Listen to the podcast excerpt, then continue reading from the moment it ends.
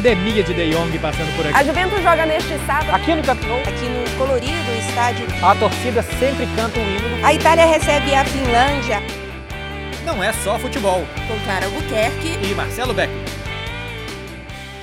Senhoras e senhores, respeitabilíssimo público, sejam todos muito bem-vindos ao 43 do Não é Só Futebol.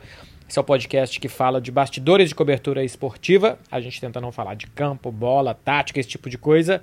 E hoje tem tema. Hoje tem tema porque Dona Clara Albuquerque foi passear em Sevilha para conhecer os bastidores do Real Betis Balompié.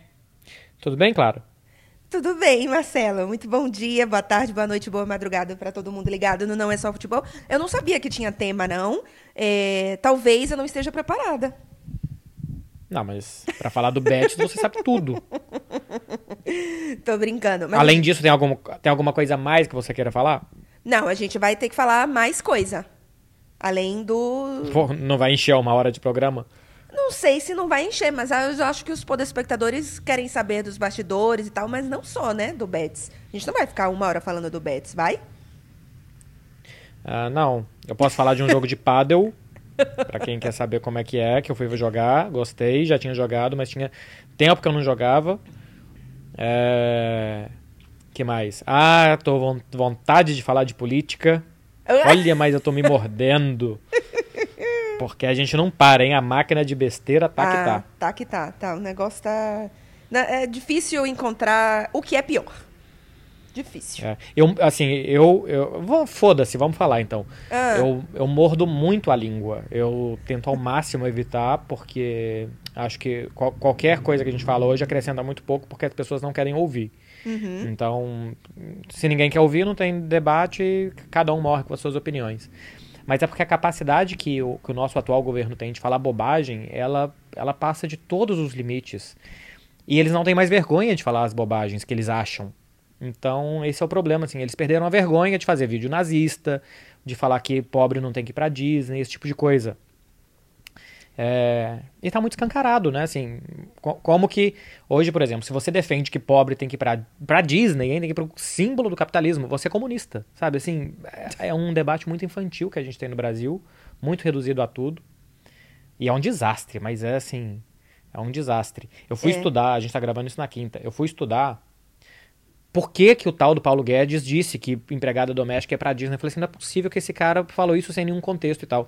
Você viu qual que foi o contexto que ele falou?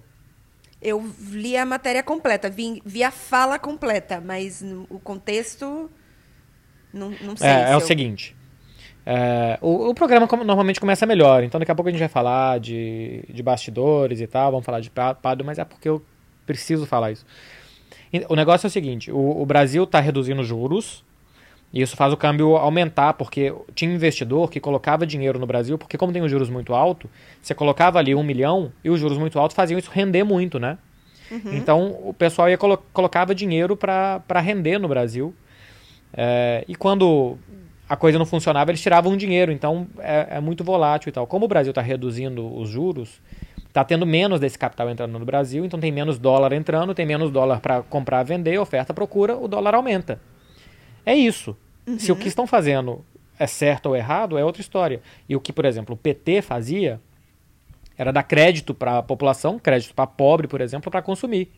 Então a classe C, D consumia muito, o que, que aqueceu muito a economia do Brasil, no no início dos anos 2000, por ali, e, e fez a, a, a economia se retroalimentar. Então, realmente, teve gente que nunca tinha viajado de avião que viajou, teve gente que não tinha dinheiro para comprar geladeira que comprou, que comprou televisão e tal, que consumiu. Se se endividaram ou não, aí a culpa não é do governo, a culpa é das pessoas que não sabem fazer eco- economia básica, né? Uma população de pouco estudo e tal.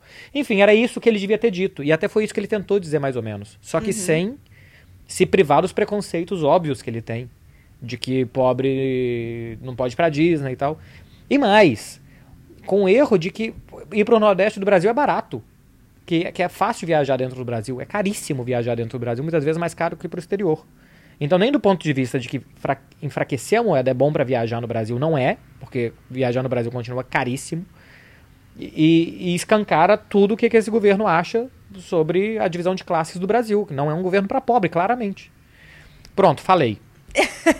É, vou dar dois pitacos bem, bem rápidos para a gente começar a falar agora, de, mudando de assunto. Primeiro que é, é importante isso que você falou, de que as pessoas não estão querendo ouvir. Então, quando a gente fala isso, ou a gente recebe ódio, porque são as pessoas que não querem escutar, ou a gente escuta pessoas da nossa bolha que concordam com a gente é, concordando. Então, assim, não há debate, não há debate. As pessoas simplesmente é, estão ou de um lado ou de outro, e é isso que você falou. Se você discorda um pouco, você é comunista, a ponto de, sabe, aquela história de me coloca na lista de comunista e você vai ver a lista de comunista é um monte de capitalista, porque na verdade o comunismo, vamos falar a verdade, nunca nem existiu essa ameaça no Brasil. O PT ficou anos no, no, no poder e nunca viramos um país comunista. E a outra coisa é que, que aí é mais grave, é que você estava usando um, um eufemismo para falar o que o governo está fazendo, né? Porque você falou, o governo não para de falar bobagem. É mais do que bobagem, né? É, eu entendo o sentido que você estava falando, mas assim, na minha opinião, é, sabe, é uma canalice incrível. Então, é mais do que bobagem. Mas nós concordamos, é, acho que quase tudo em que relação bom. à política. Senão acabava aqui esse podcast. É, não, exato. Mas aí, é, enfim, é, é o, o debate realmente tem sido complicado. E eu muitas vezes também evito, porque não vejo até que ponto vale entrar na briga. É... Vamos nessa então, né? Depois desse. Depois ah, desse. Vamos. Mas desse olha início, que tá difícil, viu? Vamos dar uma respirada. Eu, eu, eu, eu, mandei a matéria em uns grupos e marquei as pessoas ali que defendem. Porque o Paulo uhum. Guedes é o bom do governo. Marquei e falei, e aí, como é que você me explica essa, campeão? A pessoa mandou sticker. Pra explicar. É. Sticker do Silvio Santos. E por aí vai. Ai, ai, que é outro ai. também que a gente merece falar ah, sobre o Silvio ah, Santos. É, complicado. Complicadíssimo. É. Ó, oh, mas vamos ah, lá então. Vamos. É, você quer, quer começar com bets? Porque eu joguei paddle essa semana e eu quero falar sobre isso. é, não, vamos começar a falar então do, do bets, até porque por ordem cronológica, né? É, neste fim é. de semana, o que acabou de passar, no caso, por acaso, totalmente por acaso, eu estava em Barcelona e, assim uhum. como o Marcelo Beckler, fomos convidados pelo clube, o Betis, que é um, um, um, clube de Sevilha, é o maior de Sevilha, não é isso? A torcida é, é maior do que o próprio Sevilha, não é isso? Não... É, nos últimos 10 anos, o Sevilha ganhou, sei lá, já não são os últimos 10, os últimos 12 anos, sei lá, o Sevilha ganhou 5 Ligas Europas. Uhum. Então ele tem mais conquistas importantes e relevantes mas o Betis tem mais torcida, tem uma história mais rica que, que o Sevilha. É o clube do povo, por assim dizer. Isso. Muito bem. Então, o clube eh, convidou a gente, como jornalista, para conhecer um pouco mais da história do clube, eh, dos projetos do clube. E também aconteceu o jogo entre Betis e Barcelona, e eles aproveitaram a oportunidade que muitos jornalistas já iriam cobrir né, a própria partida, um jogo de campeonato uhum. espanhol, e fomos conhecer, então, o Betis. E eu já vou abrir, que eu, eu confesso que eu fiquei. Obviamente, eu não vivo o dia a dia de campeonato espanhol. Então, eu estava mais suscetível a isso, talvez. Mas me surpreendeu bastante, porque eu conhecia pouco. E achei assim, eles têm alguns projetos e algumas coisas que a gente pode falar aqui que hum, me surpreenderam muito e eu fiquei bastante impressionada. Eu achei bem interessante. É, o, o que é, não me surpreende, mas, porque assim, eu já conheci algum, alguns clubes assim. É, a Bundesliga já promoveu também eventos da gente conhecer o Bayer Leverkusen, conhecer o Schalke 04, o Wolfsburg. É, já teve esse do Betis, já, já teve aqui também, que não foi conhecer o clube, mas o um encontro com o CEO do Mallorca também. Não chega a me surpreender. O que me chama muito a atenção, e até comparando com os clubes do Brasil, é o clube saber o tamanho que ele tem e o que, que ele pode fazer. E ele não vem de mentira pro seu torcedor. Ele uhum. sabe o uhum. tamanho dele, onde que ele pode chegar, quais passos ele tem que dar. Porque, porque é muito fanista, assim, você pergunta pro, pro dirigente de qualquer clube médio do Brasil, sei lá, o Bahia até hoje não, porque o Bahia tá um clube muito realista. E todo clube acha que ele tem que brigar por título brasileiro, título de Sul-Americana, título de Libertadores e tal, quando não é a realidade dele. Então você cria uma expectativa no seu torcedor que não é real e depois o torcedor se sente enganado ou sente que o clube está em crise quando ele está em 12 lugar do Campeonato Brasileiro. Quando às vezes o que ele tem condição é de estar ali. E o que me chama a atenção é que esses clubes sabem exatamente onde que eles têm que ir, como que eles têm que fazer e tal. E o torcedor abraça a ideia. Quando a ideia é explicada de uma maneira assim transparente, simples e passada para o torcedor, ele abraça a ideia, ele sabe que é aquilo e que, e que vai ser daquele jeito toda a temporada. É, nesse evento do Betis, por exemplo, a gente já vai contar como foi, mas tem uma coisa que me chama a atenção é que o Joaquim, que é o principal jogador da história do clube, ele fala lá em um vídeo institucional do clube que eles querem, o objetivo do Betis é que o torcedor saia do Benito de Villamarim com um sorriso no rosto. Então, assim, não é que eles vão falar, vamos brigar para chegar à Liga dos Campeões, vamos brigar, não sei o quê. Esse até é o objetivo, no final das contas, do Betis, pelo uhum. tamanho que ele tem. Mas vamos, queremos que o nosso torcedor saia com um sorriso no rosto. Querem que os caras se divirtam para ver um domingo de futebol e tal. Eu acho que esse tem que ser o propósito de um clube médio. É, eu concordo. Divertir o seu torcedor. Sim, eu concordo com você e acho que a, a chave disso aí é, o, é a, a consciência, realmente, de, de quem eu sou. E aí não tem, tem, assim, tem duas coisas. Primeiro, a consciência do clube de objetivos. Então é isso, não é dizer vamos brigar pela, é, pelo título do campeonato espanhol, mas também a consciência dos seus valores. Então é, é, é, isso, é um clube, por exemplo, o Betis é um clube de, de massa, é um clube né, do povo, não é um clube que, hum, pela história, nasceu de elitismo, é, o que não tem problema nenhum, tá, gente? É só questão de história mesmo. E ele sabe que é, os valores dele, a identidade dele é essa. Então não é um clube que, que vai, por exemplo, se afastar do povo, ao contrário. E aí, isso que eu fiquei, assim, fiquei Aí a palavra não é surpresa, mas fiquei talvez encantada assim com, com essa consciência deles e que, como eles têm feito esse trabalho de se relacionar com o seu torcedor. E aí até faço a comparação aqui, já, até que você citou o, o Bahia. Eu acho que o Bahia tem menos consciência da parte dos títulos, porque como já foi um clube que ganhou o campeonato brasileiro, que ia para Libertadores, é, é mais difícil para o torcedor aceitar que hoje o Bahia briga pela Sul-Americana, por exemplo, na temporada, enfim, eventualmente tem ali briga em certos momentos até briga pela vaga na Libertadores, mas essa parte do torcedor é mais difícil de aceitar. Mas a parte da identidade de quem é o Bahia, de ser Bahia é o, é é, sabe, é o clube do povo, isso o Bahia tem feito assim de forma magistral.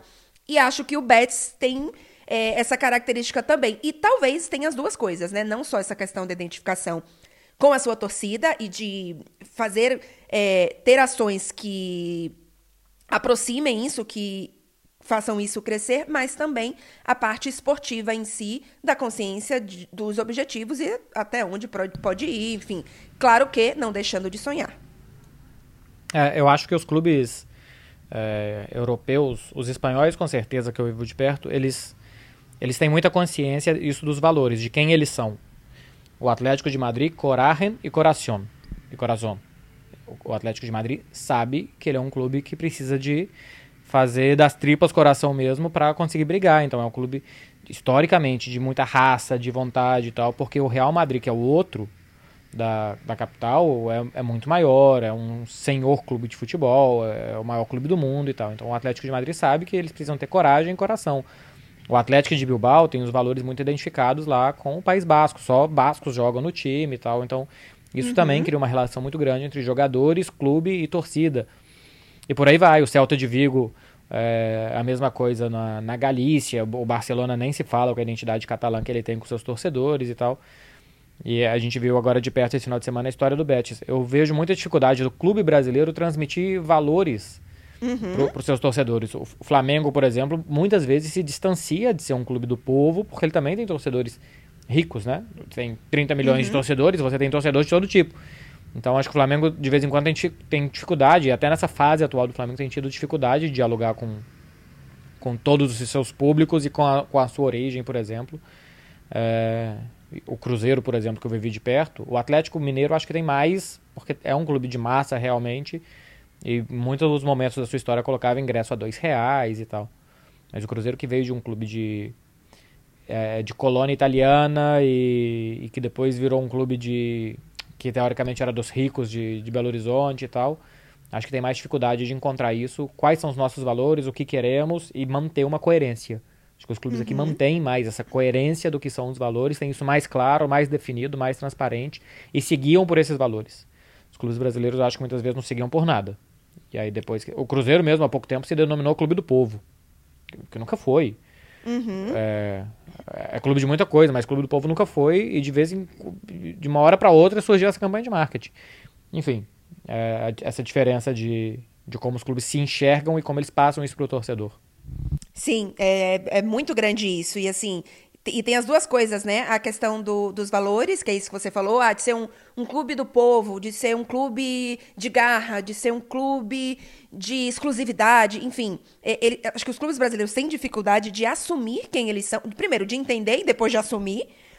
E também isso envolve a questão esportiva, que é aquela história do, de você saber quais são os seus valores é, em campo, né? Então, ah, é, um, é um clube que que quer ser conhecido, que tem como valores um futebol, é, sei lá, defensivo, na garra, é um clube que quer ser conhecido pelo futebol ofensivo, é, como, por exemplo, a gente tem o Barcelona com a sua identidade, o Atlético de Madrid com a sua identidade, que, que eles não abrem mão, independente do técnico. Claro que vai ter um técnico que vai puxar um pouquinho mais para cá, um técnico que vai puxar um pouquinho mais para lá, mas a identidade do clube não muda. E no Brasil é, isso acontece raramente, né? A gente praticamente não é. vê isso no Brasil. Os clubes não têm identidade. E é uma pena, porque é, hoje em dia, ainda mais no, no, mundo que a gente vive, que tem. todo mundo tem acesso a tudo, as pessoas querem se identificar, as pessoas querem se, se sentir parte de algo. Então é, é importante demais e é, é tão óbvio, mas é, a gente vê rari, raramente no futebol brasileiro. É, é, vamos contar então como é que foi. É, chegamos cedo em Sevilha e fomos direto para o estádio. Benito de Villamarim, um estádio para 60 mil pessoas. É o quarto maior da Espanha, só perde para o Camp Nou, que é o maior da Europa, o Santiago Bernabéu, e agora para o Anda Metropolitano do Atlético de Madrid, que tem três anos que, que abriu. Então, até muito pouco tempo atrás, era o terceiro maior estádio da, da Espanha. A região da Andalucia, para vocês entenderem as regiões da Espanha como se fossem estados. Então, a Andalucia é como se fosse, sei lá, o estado de Minas Gerais, o estado do Rio Grande do Sul, o estado da Bahia, alguma coisa assim. Estado no sul da Espanha, eu acho que é o mais povoado, porque. Bom, não sei, não sei. Agora eu não sei. Mas tenho a impressão que a Andaluzia tem, tem muitas cidades grandes: Málaga, Sevilha, Granada, Córdoba. Tem muitas cidades grandes ali. Eu tenho a impressão de que é um estado bastante povoado. É, e fomos conhecer o, o, o estádio muito bonito, né? Que a gente fala que é daqueles estádios vermelhos e todos iguais. Esse é verde. Sim. E tem uma parte da tem uma parte da arquibancada que é diferente. O Brasil jogou, local, jogou lá a Copa de 82 e o que sobrou ainda da estrutura antiga do estádio é a, a estrutura que foi feita para a Copa de 82. Uma coisa que chamou muita atenção, a gente conheceu o vestiário do time um dia que eles tinham um jogo. Sim. Então já estava lá as chuteiras dos caras, as camisas, né? O uniforme dos caras. Sim, não, eu achei muito, muito legal. Porque, assim, por exemplo, aqui na Juventus mesmo, é, foi até para fazer uma matéria, eu fiz o tour já conhecendo é, os vestiários e tudo, mas é, é, isso, não era num dia de partida. Então, você não tinha. Assim, claro que eles montam ali, né? Um esqueminha. Mas a gente foi no do Betis, então, por exemplo, do Emerson Royal, o lateral que joga no Betis, é, e foi, obviamente, é o, o, brasileiro que no momento tem mais é, visibilidade no clube. É, a gente, eu e Marcelo fomos catar ali o a, espaçozinho dele. E aí tinha lá as, as chuteiras dele, o chinelo dele, o uniforme. Três ele... chuteiras? É, mais um chinelo. e... É. Não, chinelo tudo bem, que ele ia tomar banho de chinelo e usar. Sim, sim. Alguma... Agora, eu não sei se a chuteira para cima arrebentar tem outra, hum. porque tinham duas chuteiras iguais, azuis, e tinha uma rosa. Uhum. E eu não sei se uma era para aquecer e tal, ou, ou, às vezes ele tem duas do mesmo modelo, que é, que é o que ele mais gosta. Mas às vezes aquele dia, aquele modelo tá atrapalhando o pé, tá apertando, ele troca um pouco o modelo e tal. Mas eu achei curioso um cara ter três chuteiras. É, eu confesso que não faço ideia desse tipo de rotina. Se... Mas enfim, eu acho que é alguma coisa pensada nesse, nesse caminho aí que você falou. E então, assim, foi, foi bem legal. A gente fez o, o tour pelo, pelo estádio todo. E e aí, até contando a curiosidade, né, que o Emerson Royal, eu não sabia. Assim, eu sabia que todo mundo chamava ele de Royal, mas o, o era um dos, dos assessores do Sevilha, na verdade não era assessor, é um dos diretores de, de comunicação, alguma coisa assim, né? Quem, que contou a história do Royal dele. Isso. Do que... Betis, no caso. Do Sev... O oh, pessoal do Sevilha não foi. perdão, do Betts, é, que a mãe dele deu o apelido dele de Royal por conta daquela gelatina Royal. Que tinha a musiquinha, né? Que cantava na, pro- na propaganda. Abre a boca. Como que era? É Royal. Cantei antes Eu não você. lembro. Ué, eu só, mas eu só lembro dessa parte. É um- era um, um bonequinho, acho que ele era redondo, e aí ele dava um sorrisão. E aí fazia, abre a boca, é royal. Você não lembra? Não, não. É, é, da gelatina eu lembro, inclusive comprei essa semana, porque a gente falou lá e tal, e eu comprei. Ainda não com fiz aqui vontade? minha gelatina para ser o meu snack durante a semana. Mas eu não lembro da musiquinha. Ah, eu lembro, eu lembro. Era essa. Mas aí, enfim, que ele contou pra gente essa curiosidade, que a mãe do, do Emerson deu esse apelido pra ele por conta do sorriso, e ele tem um sorrisão. E, e pronto, e ficou Emerson Royal. O que mais? Pois é. Ah, conhecemos o, o vestiário. Tem- uma coisa que eu não sabia que eles tinham lá, era estúdio de TV e rádio. tem a Hum, sim. Rádio Betis, a TV Betis. E fica lá no estádio mesmo. Fica, tem um setor ali de comunicação onde tem a, a sala de imprensa. E depois tem um estúdiozinho de rádio, um estúdio de TV. É tudo assim, é um estúdio de rádio, então tem uma mesa aí, algumas cadeiras e os microfones. Não é, não é nada gigantesco. O Barcelona, por exemplo, tem aqui agora é, um complexo de estúdios e tal, porque o Barcelona está montando o seu próprio Netflix. Uhum. Então, então tem o Barça Studios, não tem mais a Barça TV, tem Barça Studios. Então, é claro que é uma coisa completamente diferente ao tamanho dos clubes e tal, mas o Betis lá dentro da proposta deles, do tamanho deles, pro público com quem eles falam, porque eles vão fazer programa de rádio e TV, pro torcedor do Betis. Inclusive tem TV Betis na TV aberta lá em Sevilha. Uhum. É, não pega em toda a Espanha. A do, a do Real Madrid e Barcelona pega em toda a Espanha. Aqui em casa pega a TV do Real Madrid, por exemplo. Mas eles estão falando pro público deles ali. O público do Barcelona, quem que é? O mundo inteiro. Então o Barcelona vai ter programa em, em japonês, vai entrevistar jogador brasileiro, vai fazer não sei o que, vai fazer documentário para tudo quanto é lado. Porque cada um fala pro seu público. Mas o Betis sabe quem é o público dele, quem é a demanda dele, como que eles têm que fazer e como que eles têm que fazer. Então isso chama É. atenção, me chamou a atenção também, né? Sim, e o estúdio, a parte de TV, não, não é um estúdio super pequeno, não, viu? É um estúdio muito bonitinho. Tem três partes. Uma parte montada que parece ser. Era, acho que era Diário Bets, que deve ser um jornalzinho. Tinha uma outra área que tinha umas cadeiras parecendo uma coisa mais de debate. E um outro que, enfim, que deve ser de apresentação e tal. Assim, bastante bonitinho. Aliás, o estádio todo estava muito. é, assim, a parte interna, né? Muito bem cuidado. Tipo, tudo parecia que se- recentemente pintado, quase tudo reformadinho, as coisas organizadas. É, achei bem, bem interessante. É, isso aí de estúdio, pra quem não sabe, estúdio de televisão, você imagina uma sala bem grande. Cada parede da sala é uma coisa diferente do estúdio, é um programa diferente. Isso. Então, às vezes, sei lá, por exemplo, o Globo Esporte é você olhando de frente pra sua televisão e a parede que tá atrás de você é o esporte espetacular. Pra- Pra comparar assim com o Globo, pra ficar mais fácil pra todo mundo. E aí do lado esquerdo do Globo Esporte tá o Arena Sport TV e do lado direito tá o Troca de Passes. Então, Isso. Porque assim, pe- pega uma coisa só e as câmeras vão girando. Aí você- as câmeras têm rodinha, gira a câmera de um lado, gira a câmera pro outro.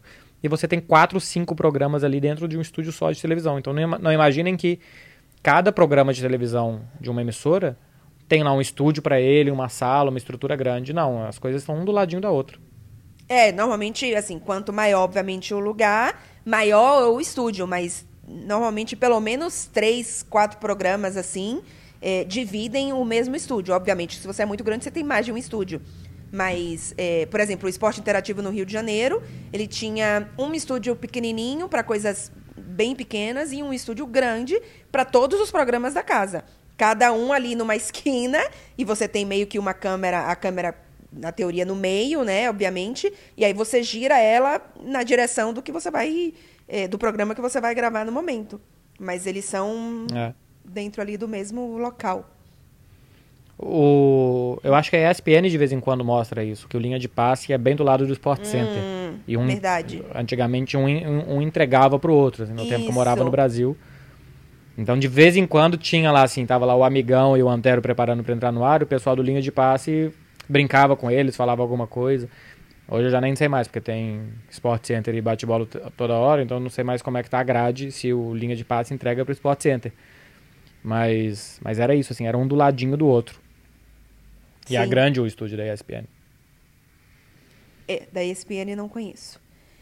É, que mais? E aí depois a gente foi passear por Sevilha. Tem mais alguma coisa do... É, foi. Ah, teve. Ah, olha só, teve almoço do Betis e co- comemos o tal do Samorejo. Que já é o Ah, terceiro é episódio verdade. seguido aqui que falamos de Samorejo. Não, é- real, realmente está confirmado que não é molho de calçotes. e é um gazpachozinho, é uma, é uma sopinha gelada de tomate. É, gostei não. Ah, eu gosto de comer o seu. Eu sei. gostei não. E... Mas aí, enfim, aí encerrou do estádio? Ou tem mais... al- Ah, vamos, vamos, vamos postar foto depois no Twitter desse tour. E... Isso. Ah, tem foto? Porque ih, eu acho que eu só tenho vídeo, hein? Acho que tem do campo. Ah, tá. Enfim, a gente cata alguma. E, e aí depois fomos passear por Sevilha. Eu confesso que fiquei encantadíssima. É, assim, eu conheço da Espanha, eu conheço além de Barcelona, eu conheço Madrid. Eu morei em Santiago de Compostela, então eu, e aí eu conheço o norte porque eu fiz é, La Corunha, Vigo, aí passei por San Sebastián, Bilbao, eu conheço o norte. Mas eu. Ah, e conheço Valência, porque eu já fui fazer jogo. Mas não Ah, conheço. mas conta, Valência. Ah, é. Você conhece o estádio, né? Duas praças. Ah, dei um passeiozinho ali no centro, um pouquinho. É. É. E. Porque, por mas- exemplo, eu conto que eu não conhecia Sevilha. Eu tinha ido várias vezes, inclu- inclusive alguns lugares que a gente foi agora no, no final de semana. E eu não lembro de- desses lugares. Porque é tão assim, tem um pouquinho de tempo porque tem jogo e tal. E antes era jogo de Liga dos Campeões que tinha que trabalhar mais. Não, se bem que quando fu- é, fui em Sevilha, em jogos do, do Sevilha, tinha que trabalhar mais. Então era muito rapidinho, assim, meio, meio preocupado, conversando com produção e tal. Agora foi quando foi com um pouco mais de calma. Agora eu falo que eu conheço Sevilha. É, não, nesse sentido sim. Mas é que eu já fui em Valência, né? Então, hum, só não vou, não vou ignorar aqui. Mas eu não conhecia nada ali da área, né? E eu fiquei, assim, encantadíssima. Achei uma, achei uma das cidades mais charmosas que eu já conheci. Depois de Barcelona, sinceramente, é a que, por enquanto, é a que eu mais gostei na Espanha. Não sou apaixonada por Madrid, hum, não sou apaixonada por Vigo, nem, nem Corunha, nem Santiago de Compostela. Fi- Acho que foi a cidade, tirando Barcelona, que eu mais gostei na Espanha. Recomendo, viu? É, e, e aqui na Espanha dizem que é uma das cidades mais bonitas da Europa. E se bobear é. Porque a é bonita, é, as praças são bonitas, os bairrozinhos são bonitos e tal. Não, não sei se fica devendo muito pra Praga, né? Sei. É, Em, em beleza, por exemplo. Turim ou Sevilha? Em be- Ah, então, em beleza, Turim. Mas Turim? em Turim, claro, porque, eh, quer dizer, claro, pra mim, Nossa, né? acho que Sevilha dá um pau em Turim. Hum, então, Sevilha é muito mais charmosa. Mas de beleza, porque o que acontece? Sevilha, pelo menos ah, o que eu gostei, é- são as ruazinhas, é, sabe, as pracinhas, as coisas assim. Então, assim, eu, eu fiquei encantada pela cidade. Mas, por exemplo, não é uma cidade que tem uma beira de rio bonita, sabe, que tem castelinho, que tem castelo, que tem praças imensas. Então, assim, de beleza. Mas eu acho, eu acho que tem rio sim, hein? Porque eu vi um pessoal da imprensa daqui que foi lá e tem rio sim. E as fotos são legais. Acho que a gente aqui não foi. É, pode ser, mas aí assim, eu pesquisei um monte de coisa de, pra ir em Sevilha e nenhum dos lugares mandou eu ir no Rio. Então, no mínimo, não é maravilhoso. As fotos são. Bom, então não fui não, nessa. sério, porque o pessoal colocou aqui umas fotos bonitas. Eu só acho que talvez assim, tem um tal do bairro do Santa Cruz, que a gente foi em Sevilha, que é mais ou menos como se a Sevilha tivesse parado no tempo, né? Isso. Então é um bairro meio conservado de como que era antigamente e é bem um retratozinho do que todo mundo acha que é a Espanha mesmo. É, aqu- aquelas mulheres que se chama sevilhana, inclusive, porque é típico de Sevilha, aquela arquitetura e tal. Agora, não sei, se- e eu até conheço uma outra parte de Sevilha que é mais uma parte normal, de bairro, casa e tal, porque eu já fiquei, eu fiquei muitas vezes hospedado em Sevilha em outros bairros que não tem nada a ver. E aí é uma cidade ok, não tem nada demais. Inclusive, eu nunca tinha visto isso tudo em Sevilha, porque o resto da cidade é ok. É tipo Florença, né? Você vai em Florença, a- aquela parte ali entre a, a catedral e o Duomo, como que chama? Santa Novara? Não- Bom, não sei. A Santa ali de Maria. Novella. Santa Maria Novella. dali até a Ponte Vecchio, até aquele mirante que tem lá em cima, aquilo ali é tudo bonito. Você sai um pouquinho dali, um quilômetro, o caminho do estádio, por exemplo, é feio, porque saiu da parte histórica. Uhum. É, não, isso, isso é verdade. Mas então, eu acho, assim, acho que Turim, na minha opinião, ela é mais estonteante, assim, sabe? As coisas são grandes, ela tem palácios. E, mas eu achei Sevilha é uma cidade mais charmosa, sabe? É uma cidade mais cativante. Turim não é uma cidade charmosa, é uma cidade bonita. Mas, assim, na minha opinião, né? Mas não é uma cidade charmosinha, não é uma cidade com cante, sabe? Não, são belezas diferentes. Então, no quesito beleza, eu vou de Turim. Mas. É. Eu sou, eu sou bastante. É. Sus, é, suspeita para falar de Turim, porque eu realmente sou apaixonada por Turim. Mas, é, mas assim, Sevilha é mais, é mais charmosa. Por exemplo, se uma pessoa.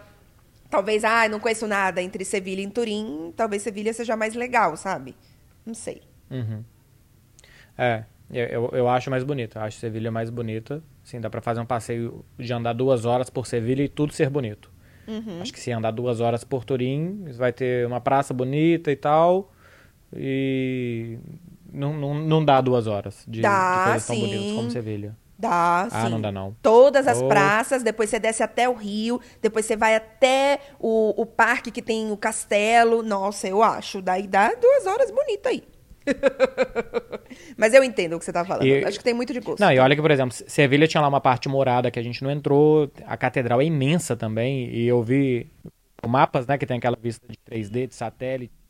Que lá dentro também parece super bonita e tal. Então a gente também só viu por fora, né? Nem, Sim. nem fala as, as coisas por dentro, que também deve ter coisa muito bonita. A gente nem passou na frente da Giralda, que é a coisa mais famosa e tal, uma torre dourada que tem lá e tal. A gente passou Uai. meio de lado assim. Ah, tá, sim. É. Então, Vale a pena, viu? Fomos convidados esse final de semana para conhecer a estrutura do Betis, conhecemos e conhecemos também a cidade do Betis, a cidade de Sevilha. E é bem legal. Ah, inclusive Betis chama Betis porque o rio da cidade de Sevilha antigamente chamava Rio Betis. Ah, sim. Olha aí. Escutamos essa história, inclusive. E de noite fomos no jogo, né? É, Betis e Isso, Barcelona. de noite teve jogo. Jogaram futebol. e bem bonito, viu? A parte do hino estádio lotado, bem, bem legal. É, contra Barcelona, Real Madrid e no clássico contra o Sevilha sempre lota. Então, estádio para uhum. 60 mil, tinham lá 58 mil pessoas. O que me chama a atenção é que um clube que está em 12 lugar e tal, a média de público dele acho que é de 46 mil. Uhum. No estádio de 60. Então, isso que eu acho legal, assim, o, o torcedor vai, o sócio torcedor lá, o abonamento por ano, começa a ser vendido, acho que por 190 euros eles falaram. E são 19 jogos na temporada, fora a Copa do Rei. Então custa 10 euros o ingresso para quem compra lá, o ingresso mais barato.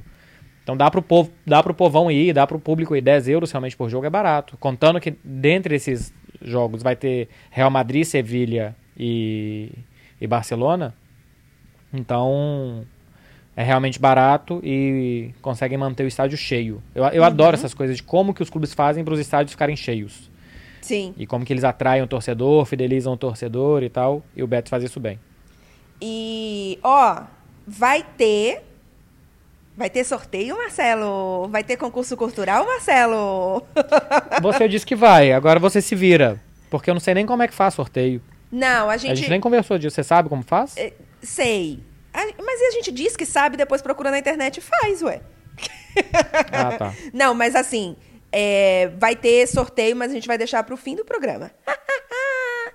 que é para ser bem sacaninha com vocês. Mas a pessoa não precisa ouvir, ela pode adiantar, né? Não é, não é rádio que a gente tem que manter a audiência. Ai, é verdade. Hum. É. Mas o poder espectador vai continuar assistindo. Tá. É, Bom, ah. além de Sevilha, então, o que mais você quer falar? Aí, depois de Sevilha, eu voltei aqui para Turim tive coletiva da Juventus. É... Ah, então, deixa eu falar isso, porque eu tô. Toda hora eu, eu faço isso no meu Instagram e o povo já tá toda hora respondendo e tal. Teve coletiva do Sarri na quarta, porque a Juventus joga quinta-feira à noite, né? Quando vocês assistirem isso, já a Juventus já vai ter jogado. E a gente sempre tem, né, obviamente, a coletiva um dia antes do jogo, que vocês já sabem. O Sarri atrasa todas as coletivas. É incrível. E a Juventus marca a coletiva assim, 1h15. Aí o Sarri chega tipo 1h28. É, aí ontem foi 1h45. Aí o Sarri chegou, sei lá, 1h57. Gente, primeiro, se vai atrasar, coloca um horário já uns 15 minutos depois, em vez de 1h45, marca para duas. Aí, ok, ele vai chegar às 2 h 07 Mas é engraçado porque, assim, o Alegre, eu tenho certeza absoluta que antes, assim, a, a, tem a sala de coletiva da Juventus, e aí do lado de onde tem a mesa de coletiva, tem uma porta que dá para a parte interior do estádio, né? Porque as coletivas da Juventus são no estádio. Eu tenho certeza que, assim, a coletiva estava marcada para duas da tarde. 1h57, o Alegre já estava atrás daquela porta. Quando dava duas horas, mas assim, gente, segundos do relógio, duas, ele abria a porta e entrava. Eu tenho certeza que ele já estava lá antes. Porque não é possível que ele mas nunca... a, a coletiva hum. é depois do treino? É... Não, nem sempre. Porque normalmente a coletiva é entre meio-dia e duas da tarde. E às vezes eles treinam de manhã e de tarde. E às vezes eles treinam só de manhã ou de tarde. Então depende do dia. Ah, tá. Na, Porque na... no Barcelona, por exemplo, quando é, quando é depois do treino, não dá para colocar hora. Normalmente, quando o time treina às 11, a coletiva é a uma, porque até me perguntaram hoje no Twitter quanto tempo o Barcelona treina. Eu falei que treina mais ou menos uma hora e vinte e o pessoal ficou surpreso. Achando pouco. Nenhum time treina mais do que isso. Hum. Ninguém hoje em dia treina duas horas, isso acabou. É treino curto e tentam fazer intenso. É, então, não, normalmente mas... é uma hora, mas tem dia que é umas 5, tem dia que é meio dia 55 e tal. É, mas então, aí no, às vezes a Juventus treina, de, quando treina de manhã, normalmente entre 10 e meia e 11. Então a coletiva é entre, normalmente entre meio-dia e uma, mas assim, duas no máximo, mas tem um horário marcadinho. E, e, a, e, quando eles treinam de tarde é a mesma coisa, aí seria ainda mais fácil. Mas, por exemplo, o Alegre nunca atrasou. Eu cobri o Alegre durante dois anos e meio o Alegre nunca atrasou para uma coletiva de. Teve, acho que teve uma vez de Champions que ele atrasou.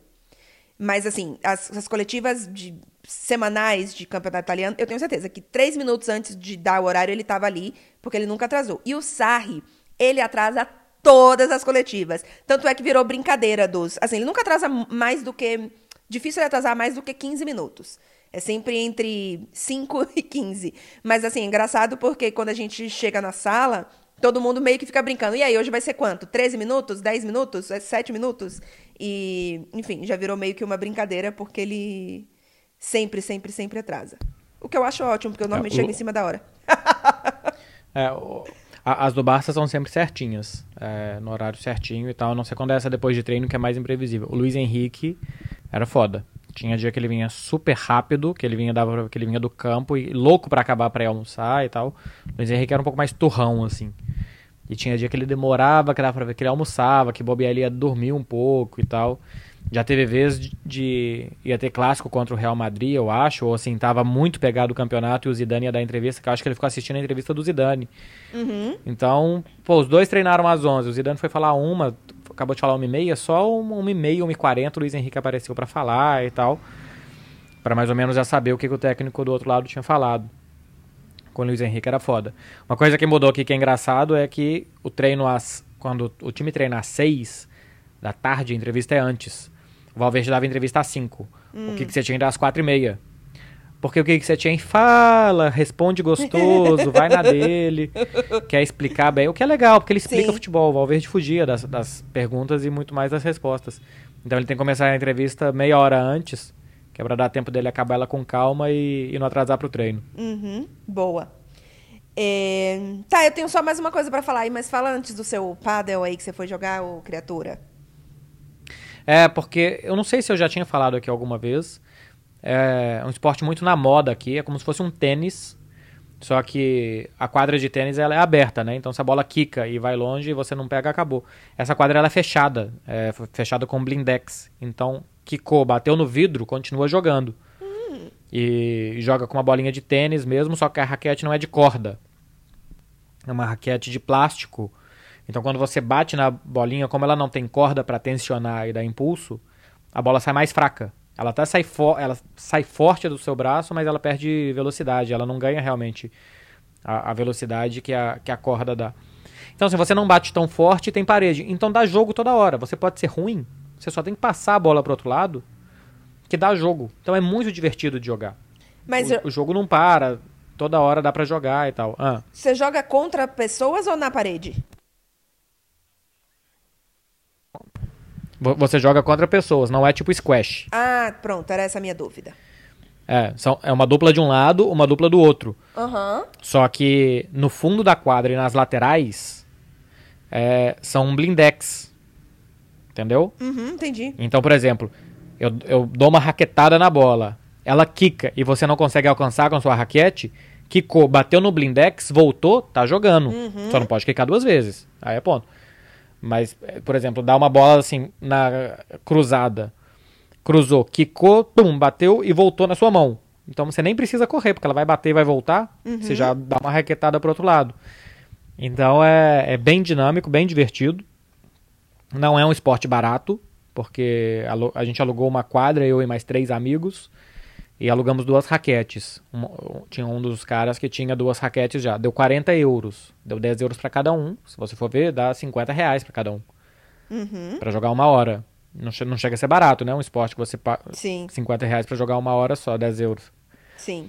É, mas, é, mas é bem divertido, bem legal. Eu, eu, se meus amigos chamassem duas vezes por semana, eu ia. Ainda mais que eu tenho tempo. Hum, tá rico? Não, rico não, falei que eu tenho tempo. eu sei, eu tô brincando. Não Ô, tenho dinheiro.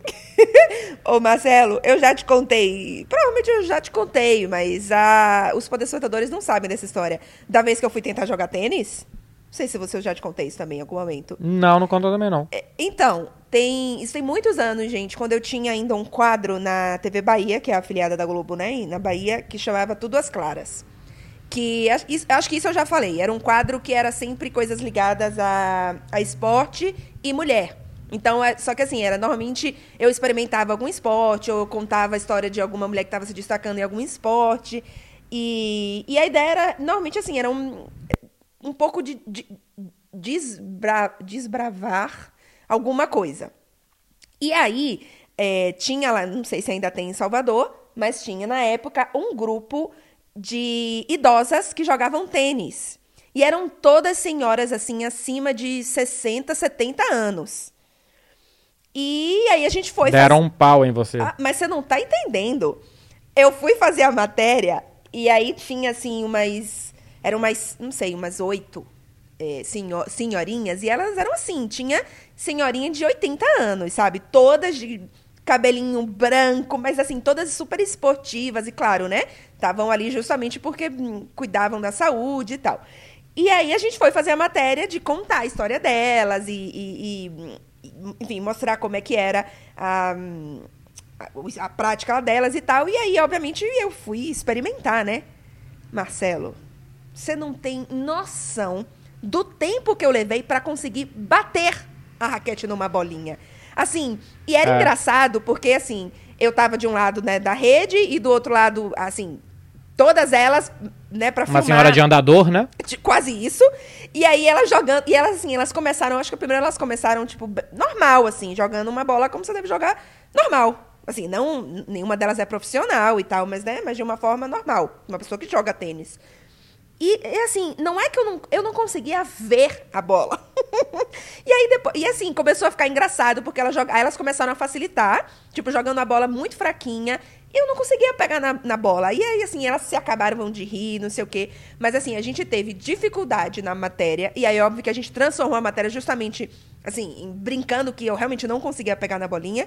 Mas a gente teve dificuldade de ter uma imagem de eu conseguindo tocar na bolinha. Aí quando eu toquei uma vez que eu Acertar a peguei. bola. É, acertar a bolinha. Na hora que eu acertei, uma das. Acho que eu acertei uma vez, sei lá, não lembro mais. A bolinha, mas assim, foi uma festa. Todas as senhorinhas vieram comemorar, não sei o quê. E foi divertidíssimo. Mas, gente, não sei qual é o caso. Tênis é, pra mim, assim, é muito, muito difícil. E olha, que Não, eu- mas, mas tênis é complicadíssimo. é muito difícil, gente, acertar a raquete na, na, naquela bolinha. É, pr- primeiro que assim, que a quadra é grande, então você às vezes você precisa correr muito até chegar na bola e depois que você chega, você ainda precisa acertar a bola. E depois que você acerta, você ainda tem que devolver pro outro lado. É E depois que você difícil. devolve pro outro lado, você ainda tem que ganhar do seu oponente. Pois é. Então não é fácil. É, não, mas e, é- é, e você, e você tem que pegar a técnica de bater mesmo, porque às vezes a bola vem muito alta. Então como que você vai bater nela? Pra, porque normalmente quando a bola vem muito alta, a sua tendência é fazer o quê? O Bater braço pra de baixo. baixo para cima. Quando você faz o, o braço de baixo para cima, você já chega fazendo uma curva para descer o braço. Então a chance de você jogar a bola na rede, ou nem na rede, jogar ela no chão na sua quadra é muito grande. Quando a bola vem baixa, é o contrário. Você está batendo de baixo para cima. Então a chance de você dar uma raquetada para a lua e mandar a bola fora do da sua quadra, do circuito, também é muito grande. E isso sem contar quando você é destro, ela vem na sua mão esquerda, que aí você tem que dar o famoso backhand. Que eu conheço, o forehand e o backhand. Ah, eu não Eu conheço gosto nada. muito de eu gosto eu gosto muito de tênis. Eu queria muito Ah. ter dinheiro para jogar, porque é um esporte caríssimo. É. Mas eu entendo alguma coisa. Então quando ela vem na sua mão esquerda ainda é mais difícil, porque o movimento fica todo torto. Para você bater forte, você tem que ir com as duas mãos e tal.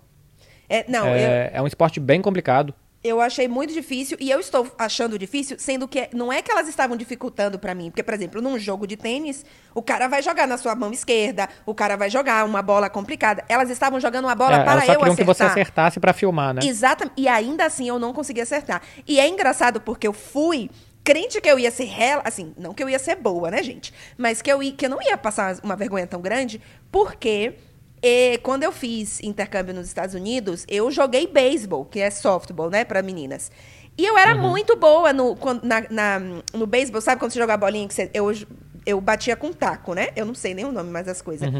E eu era muito boa. Eu batia as porcarias das, do- das bolinhas todas com, com o taco de beisebol. E aí eu achei, uai, no tênis, né? Vou conseguir também. Nada, gente. Foi triste. Triste. Mas É, foi essa. tanto que minha- você vai ver a aula de tênis, tem aquelas máquinas que ficam Sim. chutando a bolinha para você rebater sem parar. Porque é muito, muito difícil mesmo, é muito chato para a pessoa que tá do outro lado simplesmente ficar rebatendo para você aprender a técnica do movimento de bater na bola.